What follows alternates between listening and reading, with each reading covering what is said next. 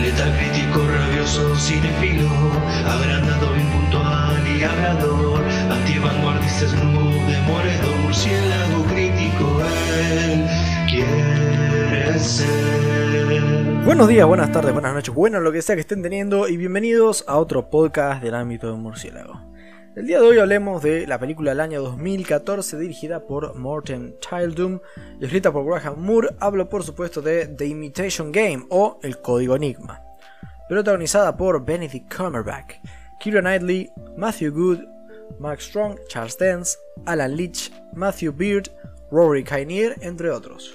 La sinopsis nos revela Biopic sobre el matemático británico Alan Turing, famoso por haber descifrado los códigos secretos nazis contenidos en la máquina Enigma, lo cual determinó el devenir de la Segunda Guerra Mundial, que sucedió entre 1939 a 1945 en favor de los aliados. Lejos de ser admirado como un héroe, Turing fue acusado y juzgado por su condición de homosexual en 1952.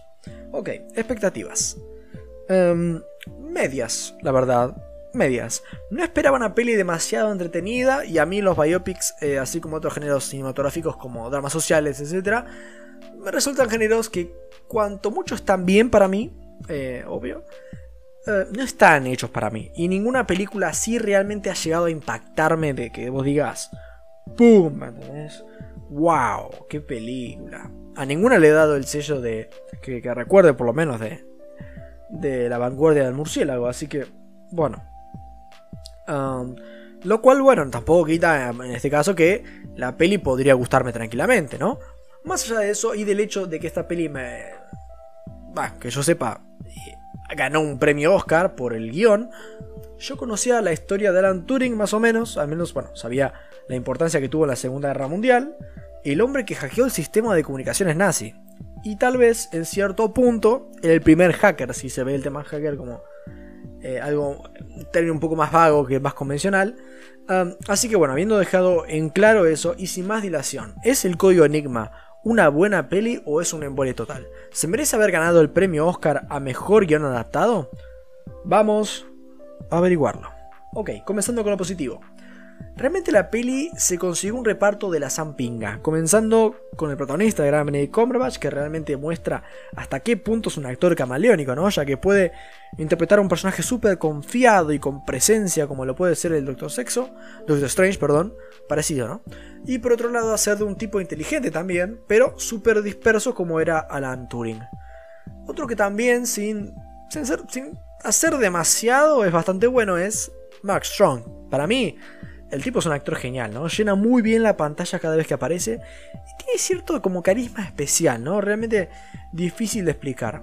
Acá y siempre, la verdad. El resto del casting está bastante bien. Kira Knightley siempre suele hacer un buen trabajo, acá no es la excepción. Matthew Good, nuestro Ozymandias en la película Watchmen de Zack Snyder, también.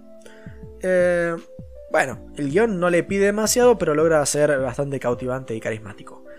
Creo que es una peli ágil a nivel estructural. Por empezar, el arranque se toma el tiempo de situar bien al espectador en el Londres de esa época. Y más o menos nos logran transmitir bien ese ambiente raro que había en ese momento con toda la guerra. La película va saltando adelante y atrás en el tiempo, entrecruzando tres líneas eh, temporales distintas. La infancia de Alan en el internado, la Segunda Guerra Mundial, donde justamente está tratando de descifrar la máquina, y la vida de posguerra cuando él ya es investigado Em, por la, policía. Y creo que es algo que le juega bastante a favor a la peli, ya que mantiene el interés y usa sus revelaciones en los momentos justos, sin importar si sucedieron antes o después. Em, así que la peli no pierde ni ritmo ni interés, así que inteligente. Pasando al negativo y seré bastante breve, realmente como haber algo súper negativo no lo hay. Creo que, lo que de lo que más peca la película es eh, ser bastante estándar, creo. Es lo que digo del género biográfico. Está tan casado con la realidad que no deja de estar bastante limitado.